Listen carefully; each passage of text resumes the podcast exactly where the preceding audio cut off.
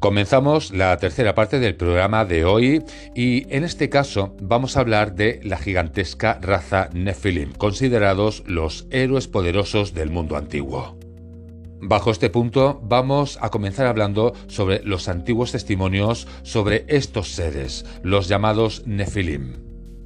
Pues sobre estos seres, ángeles, extraterrestres, como queráis llamarlo o darle eh, la interpretación, resulta que existe una antiquísima obra apócrifa judía llamada El libro de los judeos, que añade detalles interesantes a la sorprendente historia de los hijos de Dios y su descendencia híbrida. Estos eran llamados, pues lo que ya estamos diciendo, los Nefilim. Esta obra nos revela la fecha en la que los vigilantes descendieron a la Tierra, el 461 Annus Mundi, una fecha que el obispo Husser habría interpretado como el 3543 a.C. También se confirma que estos vigilantes estaban específicamente asociados con Jared, el quinto patriarca en la línea de descendientes de Adán. Al respecto, el libro de los jubileos nos dice lo siguiente. En la segunda semana del décimo jubileo de Mahalalel, él tomó una esposa para sí, Dinah, la hija de Baraquel, y le dio un hijo en el sexto año, y llamó su nombre Jared porque en sus días los ángeles del Señor descendieron a la tierra, aquellos los llamados vigilantes. Pues de esto que os acabo de comentar, es interesante notar cómo lo hace Sitchin en 1978, que en el hebreo original de esta obra encontramos que en realidad no se usa la palabra vigilantes, sino que se dice nefilim, el mismo término usado en el Génesis 6. Pues otra fuente menor de información que podríamos encontrar es el llamado documento Zadokita, descubierto hace pues más de 80 años en el ático de una sinagoga del Cairo y del cual se piensa que está relacionado con los rollos del Mar Muerto. El documento también hace referencia al descenso de los vigilantes y a su descendencia de gigantes. ¿Qué podemos hallar en este documento que es importante? Bien, pues dice que por haber caminado en la necedad de sus corazones, los vigilantes del cielo cayeron, sí, fueron atrapados de ese modo debido a que no guardaron los mandamientos de Dios. De la misma manera, también cayeron sus hijos cuyos cuerpos eran como montañas, ellos también cayeron. Si seguimos hablando de todo esto, el Apocalipsis de Baruch es otro antiguo documento que confirma la historia de los ángeles caídos. Escrito en siríaco, añade este nuevo concepto a la historia de los ángeles caídos. El origen de la corrupción fue la pecaminosidad de la raza humana, es decir, que fue el pecado humano lo que causó la caída de los ángeles. Y seguimos repasando. Llegaríamos a El libro de los gigantes, que fue otra obra literaria relacionada con el personaje de Enoch. Fue ampliamente leída en el Imperio Romano después de haber sido traducida a la lengua latina. Se creía que los gigantes eran la descendencia de los ángeles caídos y las mujeres. Bien, pues en el libro de los gigantes, el nombre de uno de los gigantes resulta ser el de Gigalmesh, justamente el héroe babilónico y personaje principal del famoso poema épico La epopeya de Gigalmesh, escrito hacia el tercer milenio antes de Cristo.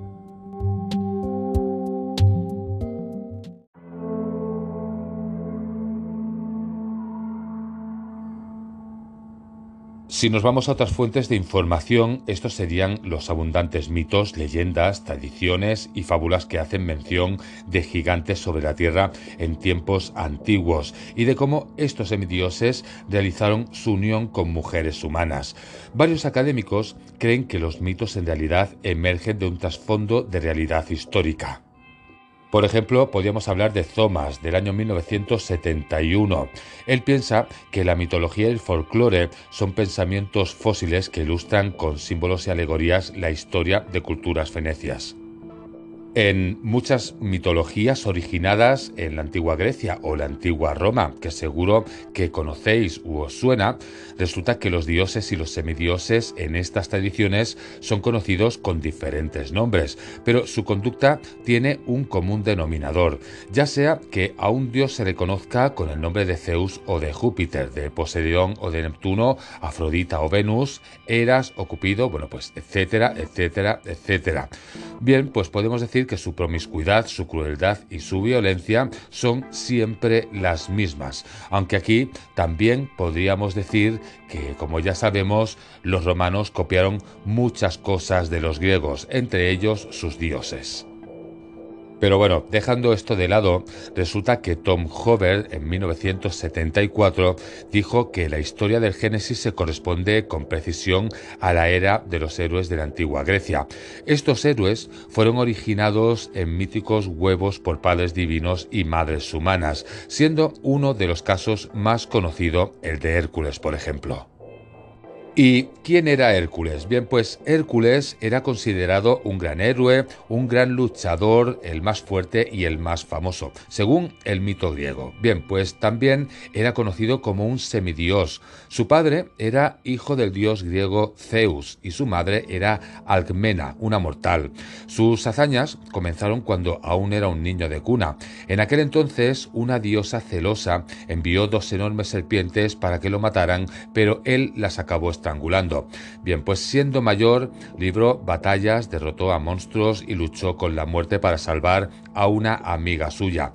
También se explica que arrasó ciudades, arrojó a un muchacho de una torre y terminó matando a su propia esposa e hijos. Seguramente el mítico Hércules jamás haya existido, pero figura desde tiempos remotos en relatos de países antiguos que los griegos conocían. Los romanos sí que lo adoraban como un verdadero dios. Resulta que los comerciantes y los viajeros rogaban a él para pedirle prosperidad y protección del peligro. Sin embargo, dado que las historias de sus proezas han fascinado a la gente durante milenios, es completamente probable que hayan sido inspiradas en la existencia objetiva de uno o de varios seres históricamente reales con esas características.